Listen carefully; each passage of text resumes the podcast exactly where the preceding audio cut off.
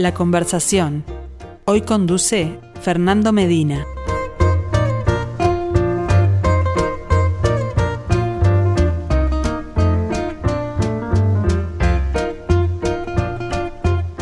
Saludos para todos, bienvenidos a la conversación de los miércoles. Salvo que hoy es viernes, ¿no? Semana especial, calendario especial para nuestro ciclo Arte UI en perspectiva. Acá estamos para esta conversación por dos que arranca con la artista de la semana y continúa dentro de un rato con la conversación habitual de los viernes, la de Gabriela, que es la conversación musical. Bueno, eh, en materia de arte, varias obras para comentar, para conocer para interrogar el cuadro que nos acompaña acá en estudios Gran Karma, con toda su materialidad, la que se sigue de la técnica con la que está creado, plástico y termofusión, el video y la instalación luego que reflexionan sobre el consumismo y el karma, vuelve a aparecer esta palabra con todos sus ecos orientales, el karma que dice la artista generamos al contaminar nuestro espacio y nuestra mente. El video se puede ver, vale anotar ahora mismo en, nuestra eh, cuenta de Instagram, en perspectiva UI. En cuanto a la instalación, bueno, pueden asomarse a ella también ahora mismo en el EAC, Espacio de Arte Contemporáneo. Vamos a recibir con música, con música elegida por ella misma, a la reconocida artista visual uruguaya Cecilia Matos. Es hora de apagar el celular. Ajá. Lamento informarles, pero sí. Mejor estar acá, probar la realidad, dejar al Tamagotchi por ahí. Ajá.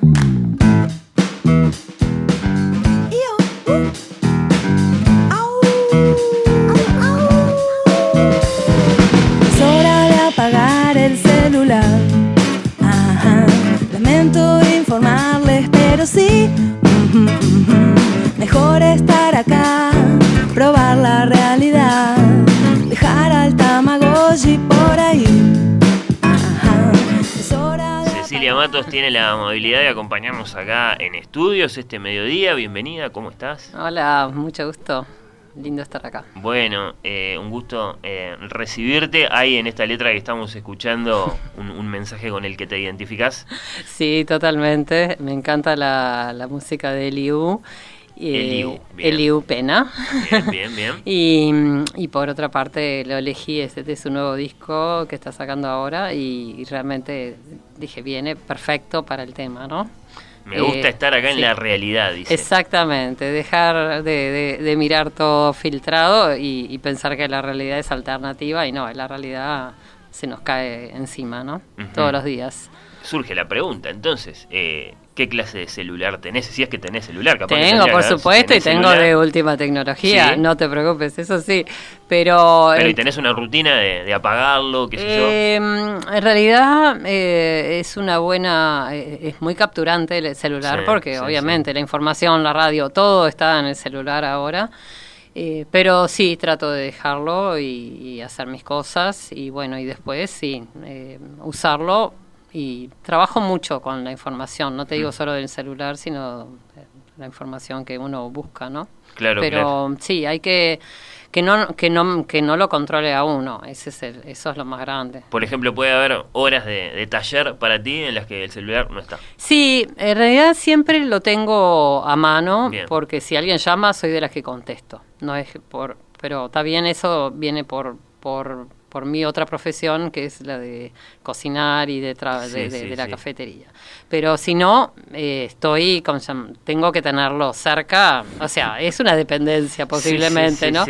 Lo que sí me planteé esta semana pasada y me parece que está buenísimo, dije, no voy a aprender la, voy a aprender la televisión una semana sí y otra no. Mira. Sí, porque dije, viste, me encanta leer y, y terminás viste, tan enganchado con las series y el cine y lo visual es tan potente que dije, no, no, esta semana, ahora esta semana que viene me, ya me corresponde, ya me dije que la semana que viene no la voy a aprender en toda la semana. Puede ser interesante, ¿no? Plantearse consignas, porque si uno se deja llevar, Vos sabés que eh, sí, y capaz que puede ser eso, sí, toda la, mañana mirarlo a ver si hay algo urgente de alguien y si no, después de las 3 de la tarde eh, mirarlo de vuelta, ¿no? Dejarlo en, un, en un cajoncito. Dicen ¿Por qué no? que somos muy, muy esclavos de las, notificaciones. Eh, somos muy, muy, muy. Muy, en particular. Bueno, Cecilia, me gustaría iniciar esta, esta conversación preguntándote por tu concepto personal de karma, ¿no? Esta palabra que aparece en, en tu obra. ¿Qué, ¿Qué, nos querés decir vos? Eh, acá de este lado del mundo, ¿no? Con esta palabra eh, tan oriental cuando, cuando la usás, ¿es algo así como la venganza de las cosas? No, bueno, eh, sé que es un tema tan profundo que yo estoy ahí picoteando arriba nomás, pero el karma vendría a ser como un concepto de que todo lo que uno realice, de alguna forma vuelve eh, todo lo que uno realice en el sentido, por ejemplo, vos tratás bien a alguien, esa persona seguramente va a tratar bien a, otra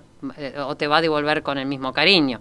A veces no es tan lineal, sino que si vos, por ejemplo, tenés un, lugar, un, jardín, lo llenás de, porquerías, de, de plomo, ponele, tirás cosas, lo que sea no me importa.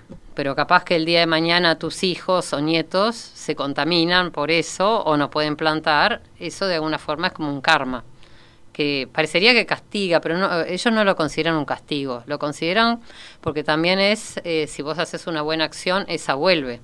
Tampoco es un concepto como el cristiano. Yo no lo, no, no lo entiendo totalmente todavía, pero mi intuición me dice que sí con respecto a muchas cosas, al a dónde vivimos, al cuidado de uno, a todo, es verdad. Eh, hmm. Todo lo que uno hace siempre de alguna forma retorna, ¿no? Habría karma bueno y karma malo, entonces, y también habría que eh, distinguir entre un karma que es más parecido a una relación de causa-efecto, casi material, y otra que de pronto es más misteriosa. Cuando se trata, por ejemplo, de las buenas acciones, decías vos. Sí, Sí, eh, a todos nos pasa que pila de veces hacemos una cosa o damos algo, ¿viste? O, haces una buena una buena acción, ¿no? Porque ta, te sale y pensás que está bueno y de repente eh, mucho tiempo después otra persona contigo tiene el mismo gesto. De ellos, de ellos de alguna forma consideran que eso es karma que es como si vos pusieras en una en dos bolsas buenas cosas y esas cosas pueden generar cosas buenas y las otras se hacen eh, pueden generar cosas malas. Pero tampoco lo ven como ah bueno me voy a portar bien porque entonces eh, contabilizo cosas buenas no es como más una cuestión de, de, acción natural. Eh, y lo que me parece interesante del karma es que en general digo, que se habla de un karma, ellos, eh, las, eh, religiones o filosofías más bien orientales hablan más de un karma... El budismo, el hinduismo, sí, que, que, a mí me interesa en pila. Eh, un, karma personal y yo como que llevo esa idea a un karma también colectivo. Ahí está, sí, sí, porque entramos y también te quiero preguntar por eso, eh, en algo que podría ser, bueno, eh, una conciencia social o algo así, ¿no? ¿Y cómo se llevan el arte y la, y la conciencia social? Eh, en el caso de esta obra tuya que estamos comentando, que vamos a comentar, ambiental, sí. un, un, mensaje, ¿no? Así, así tan claro como se puede llegar a, leer en tu obra, ¿no? ¿No es una especie de límite para una obra de arte? No, justamente eh, yo creo que dentro de un paradigma de la modernidad, eh, la obra, las obras eran para, para vestir espacios, ¿no? o para muchas otras cosas, eh, o dejar en la memoria cosas. Pero hoy en día el arte se cruza y es cada vez más interesante con muchas otras disciplinas el arte contemporáneo, llamémoslo con diferencia del, arte moderno, se cruza con muchas disciplinas y tiene eh, eh, el, arte es una forma de, de, crear conocimiento. Lo que pasa es una forma de crear conocimiento que no sigue reglas como, por ejemplo, un científico que esto tiene que dos más dos son cuatro. El arte justamente muchas veces por el error y por eh, y, justamente demostrando que capaz que es cuatro, capaz que cinco, capaz que no sé qué, llega a eh, decir cosas que capaz que un científico las dice eh, notablemente con cifras, pero el arte toca otra sensibilidad, entonces genera conocimiento y comparte conocimiento por otros canales. Y eh, cada vez más interesante esa parte interdisciplinaria, ¿no? Del arte trabajando junto con otras disciplinas, que es algo que se está dando muchísimo, con antropólogos, con científicos, con, con eh, historiadores, con quien sea, y entonces de repente dan eh, otra visión a cosas que si solo uno, uno las mira desde un punto de vista del conocimiento tradicional, eh, quedan acotadas, pero a veces, bueno, nos pasa a todos, ¿viste? de repente con el cine, gran, gran arte, eh, que uno entiende cosas que capaz que leyendo varios tratados de filosofía o, de psicología no las entendés, pero de repente ves un personaje y decís, pa, qué terrible, te podés poner en el lugar del otro. Y con el arte pasa lo mismo. Eh, es una forma de llegar a por canales diferentes y muchas veces eh, que no se pueden valorar del todo, ¿no? ¿Te ha deparado esta experiencia tuya con Gran Karma, eh, eso, eh, llegar a alguien respecto de estos temas que tienen que ver con la conciencia ambiental? Sí, totalmente. La verdad, muy buena respuesta del público. Eh, yo en realidad empecé hablando de, mi, mi, karma, siempre el artista es autorreferencial de alguna forma, pero eh, eh, como se fue cruzando con el donde vivo y todo eso, enseguida la gente acusa recibo del tema. O sea, dice, pa, todo eso bueno, cuando hables de la muestra, es todo eso sacado del mar, por ejemplo, ¿no? Eh, entonces, eh, eh, enseguida, me pasó a mí también, de alguna forma, llegué a ese plástico y después empezás a pensar, pero ¿por qué llega? Y bueno, y ahí uno va a, buscar información. Claro. Y, y, se te va mm, armando una, una, una, una imagen, ¿no? De todo el plástico que se fabrica, de todo lo que consume una sola persona de plástico desechable, de, todas las cosas que se pueden hacer y todas las que no se pueden hacer o todas las que se hacen en las situaciones, ¿no? Porque digo, siempre estamos en el lugar donde estamos y eso es lo que digo, eso es, la realidad es el presente, ¿no? Y, estamos en este presente. Eh, ¿Es bueno o malo? No sé, es lo que hay. Entonces, ¿qué hacemos con esto? Porque viste cuando uno dice es horrible, bueno, genera paraliza, no, es esto. ¿Qué puedo hacer yo? ¿Qué puedo hacer como persona? ¿Qué puedo hacer como artista para, claro, hablar? Un, periodista elaboraría un informe eh, y un artista como tú, eh, bueno, eh, filma un video. Claro, y todo y todo y todo suma, y todo suma, todos son conocimientos que suman. Sí, sí, sí. Este cuadro que nos acompaña acá en estudios ya lo hemos mencionado, eh, Gran Karma, lo hiciste este mismo año. Lo hice antes de la muestra, sí. Ahí está. Llévanos, si sos tan amable, al, digamos, a, su realización. ¿De qué se trata bien esto de, crear una obra de arte con plástico y termofusión? Bueno, eh, cuento que yo hace mm, varios años que vivo, hace cinco años que ya que estoy viviendo full time en Las Flores, ¿no? Las Flores, Y estoy a, cerquita, bien cerquita del mar y bueno, y es muy lindo caminar en invierno, verano, primavera, otoño, siempre es lindo eh, caminar por ahí. Y bueno, y te vas encontrando, o sea, el plástico me encontró a mí en realidad, y yo encontré el plástico, y empecé a juntar y me llamaban la atención cosas, y de repente te encontrás con una botella con la etiqueta china, viste, y cosas así. Y empecé a limpiar, muchas veces limpiando, y también juntando materiales que me parecían interesantes. Un momento después tenía en mi jardín una montaña y ya dije, bueno, Diógenes, qué, susto, pero no, no, no era eso, sino que era un material que me resultaba muy atractivo y ahí surgió la, pregunta, ¿por qué me resulta tan, tan atractivo? Más allá de que me interesa el tema de la basura, siempre trabajé con cosas. Me interesaba porque era desechado, y yo siempre siento compasión por todo lo que sea desechado y no querido. Y por otra parte, porque en realidad ese plástico que yo después lo lavaba, lo limpiaba, las bolsas, ¿viste? Para sacarle la mugre así. eh, igual tenían como ese destello de color que de alguna forma llevaban al consumo.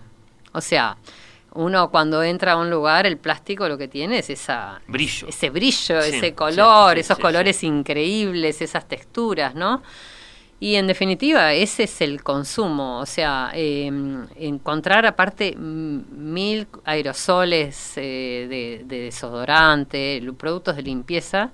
Entonces ahí la pregunta es obvia, eh, ¿cómo puede ser que todos estos productos que son para limpiar son los que ensucian? Los que terminan ensuciando nada menos que el mar, o sea, es como que tiramos para afuera, abajo de la alfombra, que es el mar, todo lo que no queremos. Una profunda contradicción. La profunda contradicción, y entonces decís, bueno, ¿necesitamos todo esto? ¿Necesitamos este envase de metal porque me dice que voy a ser más hombre o más mujer o lo que sea? Entonces, bueno, ahí surge, va surgiendo lo del karma, ¿no? Que de alguna forma es también eh, eh, uno de los temas centrales con el karma es el deseo. ¿Deseo esto? ¿Por qué lo deseo? Porque, porque no estoy completa, ¿Por qué necesito consumir? Eh, ¿Soy una consumidora responsable? ¿Realmente esto me hace bien? ¿Me hace bien para el mundo que está alrededor mío? ¿O es un berrinche. Ahí está, qué fuerza me empujó hasta el momento de tener que comprar esto. Y después decir, ¿qué miércoles hago con esto? ¿Que dónde lo tiro? Eh, y uno mira alrededor de la casa de uno y somos todos eh, unos o sea, si, si las cosas eh, em, están para, para eh, cerrar un vacío propio, en realidad todos tenemos un vacío enorme, porque si miramos mm. Todos alrededor y les pido a todo el mundo que miren alrededor, estamos muchas veces rodeados por cosas muy necesarias y bueno, y se podrá hablar de producción y de la máquina del mundo, pero bueno, está demostrado también que eso no sirve, así que bueno, por lo menos cuidemos. Claro, es muy vertiginoso pensar en la suma de todos nosotros, de toda una población comprando objetos así, acumulándolos y bueno. Y, de alguna forma deshaciéndonos de ellos. Y todo lo desechable, y bueno, y hay formas, hay formas inteligentes de, de desechar yo qué sé, armar ladrillos ecológicos, le llaman esos que se ponen en la... Eh, que yo hago todo eso, bueno, hay gente que... Eh, por suerte creo que va viendo una, una, una conciencia. Y bueno, y así surgió toda la obra de Leac, o sea, fue por acumulación de muchos años y muchas de las cosas que están ahí en ese, bueno, es una gran montaña de basura enorme están intervenidas eh, con justamente termofusión, igual que este cuadro. ¿no? Ahora estamos hablando, claro, de, lo que se puede. No, está bien, está bien. Este es, es, un mismo concepto, es un mismo trabajo tuyo en, varias de sus formas, de lo que se puede conocer ahora, a ver, ahora en el espacio de arte contemporáneo, ahora mismo, ¿no? Sí, en este momento va a estar hasta fin de octubre. Bien, bien, bien. Está abierto de miércoles a domingos. Eh, y es eh, una instalación, la verdad que me dieron un lugar precioso, que es el donde está el panóptico ahí, eh, y entonces es una, como dije, una gran montaña muy colorida, muy atractiva de basura con ramas y cosas y objetos encontrados, objetos increíbles encontrados. Eh, y al lado es una video instalación, un video eh, que realicé, realizó, el realizador fue Nacho Saimanas y bueno, yo puse el cuerpo en el video. Tiene, claro, el video algo de, performático de tu parte. Totalmente. Eh, es difícil de describir, hay que verlo. Lo estamos viendo quienes nos están siguiendo ahora vía YouTube lo pueden lo pueden ver. En Instagram está. Pero claro, hay, hay muchas formas de, de, verlo. Eh, fue todo muy natural. Eh, fue muy natural, yo nunca había hecho una performance, todo esto surgió en, así, de todo un proceso de trabajo grande. Eh, y ahí llamé a Dante Alfonso, un gran amigo, director de teatro, y dije, por favor, dirigime, porque en realidad surgió la idea de que saliera del mar cargada con basura que yo fui recolectando, mucha que ya estaba toda agarrada así. Y bueno, y un poco ponerme en el lugar de, de, cargar ese karma, porque el karma ellos lo llaman como una carga. Entonces, todo eso que uno carga, en este caso la basura, que, que no es de nadie, pero es de todos, cargarla en los hombros y bueno, ese día aparte se dio perfecto porque el mar estaba increíblemente fuerte y fue al límite, fue en otoño ya. Eh, ya creo que dos días después ya bajó la temperatura del todo ese día estaba bastante fresco y bueno y me arrastró y de alguna forma entré como en una en una nube yo misma como una meditación y estuvo impresionante y aparte Nacho eh, filmó, Nacho Seimana filmó todo eso con una cámara, una GoPro, que es una cámara que no tiene visor, o sea que no sé cómo hizo para ver, y, y aparte esa cámara bucea, viste, también. Sí, sí. Y, y se dio increíble, después hicimos la edición y pa, fue fantástico fantástico, realmente. Había una parte, obviamente, que no controlaban las olas. No, sí, eh, totalmente. Hay algún revolcón, por así decirlo. Me mareaba totalmente, ¿no? ¿Sabes lo que fue eso? En juego, sí, sí. Y Cecilia, ¿tenés, tenés, tenés claro, si es que lo hay, el, digamos, el, el, mensaje final de todo esto? ¿Es un mensaje, cómo, cómo, cómo lo llamaríamos? El mensaje final, en realidad, eh, aclaro que esta es la primera muestra de cinco muestras. Bien. Porque este mm, eh, fue así como lo presenté y porque aparte Gran Karma, eh, este proyecto fue seleccionado por los FEFCA.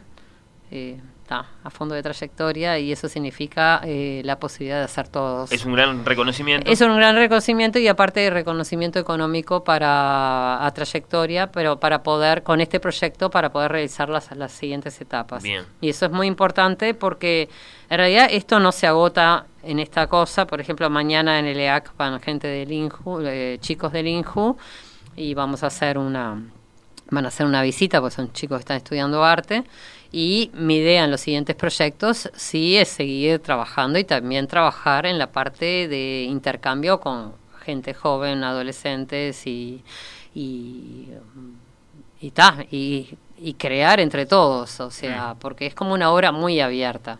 En este caso está ahí, es como más museístico, pero ya tengo la, segunda parte, ya estoy trabajando y, bueno, y esa seguramente va a ser sí con intervención de, con intervención, o sea, con talleres y cosas donde los niños puedan, niños, eh, niñas, adolescentes puedan eh, trabajar, intervenir, opinar y porque a mí me interesa que piensan ellos, ¿viste? Claro, pero y todo esto potenciado por lo artístico, es un paremos de comprar, es un reciclemos, es, eh, sí, totalmente, o por lo menos primero ser muy consciente no solo de lo que compramos, sino de que todo lo hasta lo todos los pensamientos que tenemos destructivos y contaminantes contaminan.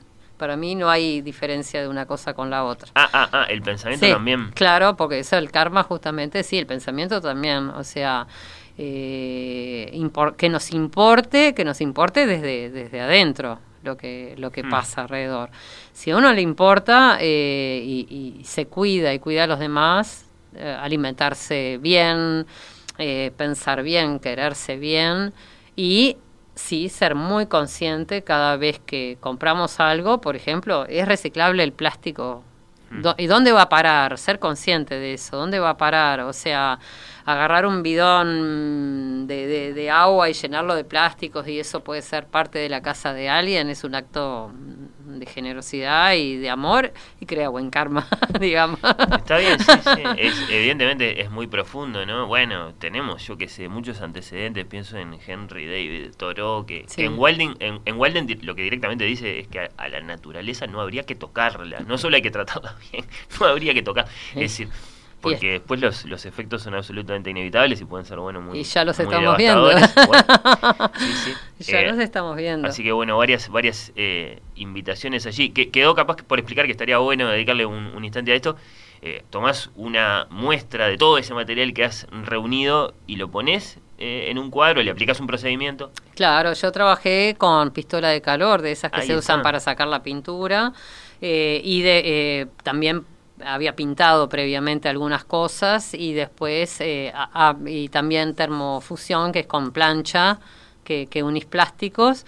Y bueno a mí me gusta mucho la experimentación o sea Y, muchas veces en este caso es un cuadro. En general mi obra se va reciclando también. Soy bastante coherente ahora que pienso.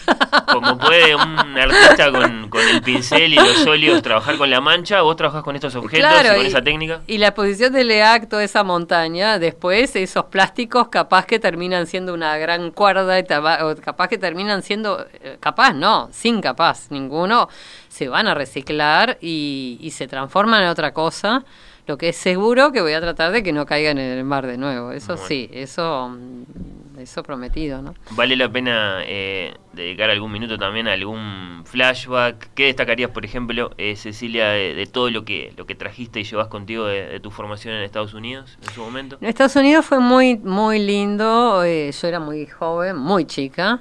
Eh, tenía 17 años. Claro, fue todo muy fundante, digamos. Muy fundante, pero fue, fue el eh, primer lugar donde dije voy a ser artista, así, totalmente eh, convencida. Pude hacer muchos cursos de arte. Y, y, la verdad que muchos cursos de experimentación y bueno, me encantó ese mundo, la verdad. después volví, justo Bellas Artes estaba cerrado, entonces bueno, fui muy media autodidacta por momentos. Después sí viví en cinco años en Buenos Aires, ahí que también ahí, Argentina también. Ahí me recontraformé porque aparte fue una época, la época de Bluesberg y toda esta gente, entonces era pa, era arte, arte, arte, así increíble, grandes pintores. Y fueron cinco años que en realidad me dediqué a estudiar, estudiar pintura, estudiar grabado.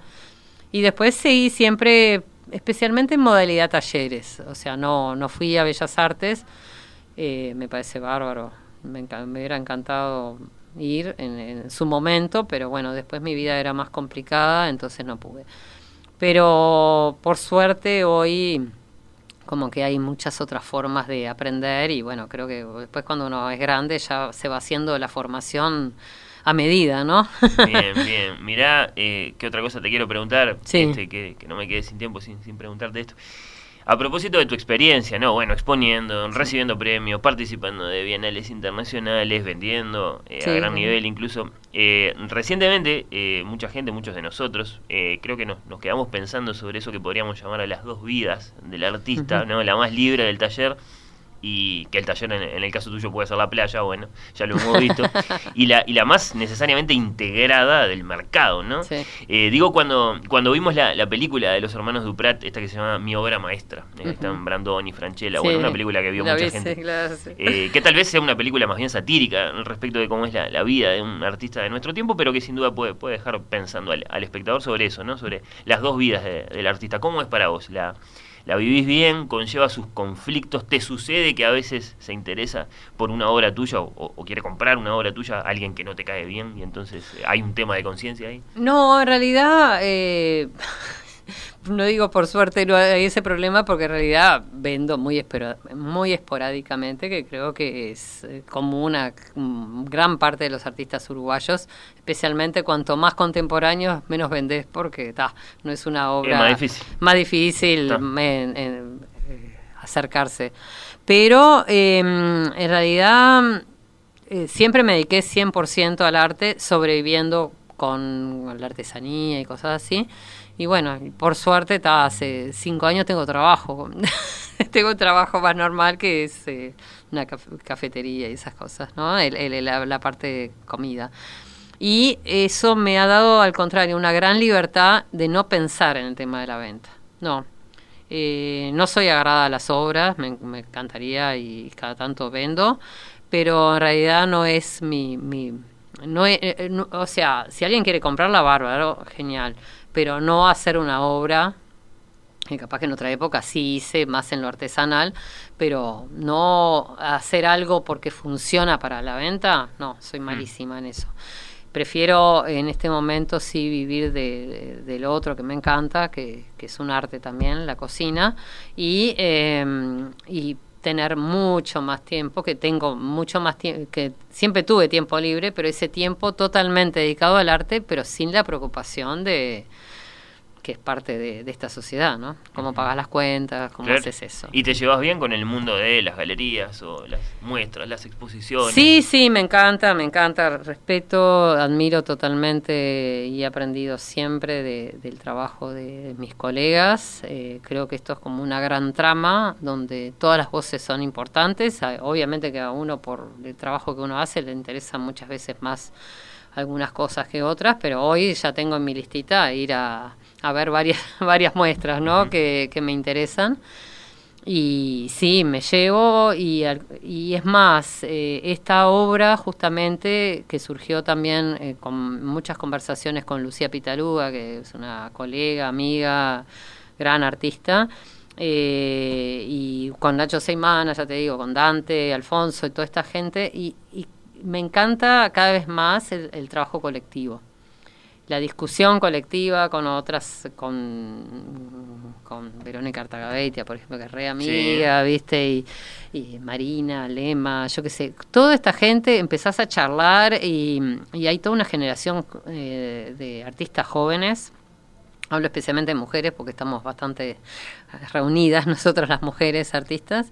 Eh, surge y aprendes mucho y creo que eh, nosotros aprendemos de ellas, de generaciones más jóvenes y ellas aprenden con nosotros y aprendemos juntos. En realidad no es que uno aprenda del otro, sino que se da una otra cosa que te amplía la, la visión, ¿no? Es como mirar por, por cientos de ojos diferentes, escuchar por, por todos esos oídos. Así que creo que es un, para mí, en lo personal, un muy buen momento que estoy como mucho más integrada, porque bueno, los artistas a veces tenemos nuestros momentos de guarida, ¿viste? sí, sí, está la imagen. es, muy típico, es muy Todo esto que estás diciendo se contrapone mucho con lo que es la imagen del artista, muy, muy, muy solitario, muy encerrado en su taller. Esto es otra cosa, este es el, diálogo permanente con, con otros. Pero también facilitado especialmente por la Zoom y todas esas cosas. ¿eh? Ah, Yo soy muy reacia, soy muy de mi casa y aparte vivo en Las Flores y bueno, y, somos, y toda esta obra surgió mucho en la soledad. Pero hoy en día sí, con todas esas, eh, las reuniones prácticamente... Son bienvenidas todas sí, esas cosas. es más, yo creo que la presencial va a quedar para una vez cada tanto presencial, pero el resto es práctico. Es mm. muy práctico, estás, eh, uno está acá, otro está allá, bárbaro. Hasta la hora, y vas al punto y después... Y suma, funciona. funciona. Lo último, lo último, eh, Cecilia, si tenés que nombrarnos una cosa de la historia del arte o del presente, del arte que admirás, que te gusta, sea un artista, una corriente, un fenómeno, una cosa que admirás y que nos invitas a conocer, asómense, este, este, a través de, una cuenta en las redes o de un sitio web o si lo pueden visitar. No se pierdan esto. Ah, buena pregunta. Eh, hay tanta cosa que me gusta. Ay, qué compromiso. Es lo primero que te venga a la mente. Eh, bueno, me encanta la obra de Katy Burgi, que es una artista uruguaya que está radicada en Brasil. Me gusta. Mujer, madre. ¿Con qué nos vamos a encontrar en dos palabras? A ver. Katy con C-A-T-H-Y se van a encontrar con una obra mm, fresca, hecha desde, desde la maternidad y desde ser mujer con todo, con o sea, me siento muy identificada con ella, con, con el amor a la naturaleza y que aparte mezcla todo su, su familia con ella, con sus hijos y dice todo, y aparte no tiene eh, mucho filtro, dice todo lo que piensa. Ah, eso siempre es bienvenido. Y eso me encanta, eso me encanta. Tal vez porque, bueno, a mí me costó más toda esa parte de madre y eso, y por eso me, me surge, me costó más. Eh, eran otros momentos, ¿no? Digo, pero me encanta cuando veo esas madres tan entregadas y, bueno, digo, es tan lindo que, que y, ser artista y ser mujer eh, y y, todo lo que conlleva ser mujer al mismo tiempo, me parece como algo muy, muy apreciado. Pero fuera de eso, perdón solo por nombrarla a ella porque admiro muchísima gente muchísima gente es más ahora voy al subte a ver la obra de, Felipe Seco, que me encanta, ¿viste? Hay mucha gente. Sin duda, sin duda. Pero bueno, tomamos tomamos nota de esa, recomendación que quedó ahí, que asomó en este momento en asomó espontáneamente, así que está, bien. Cecilia Matos, artista uruguaya. Bueno, muchas gracias por participar de Arte Hoy en Perspectiva y, gracias por estos minutos, por esta conversación. Bueno, muchas gracias a todos y bueno, ojalá que puedan ver la muestra y el video ahí en, en, en línea. ¿Cómo no? que podía ser.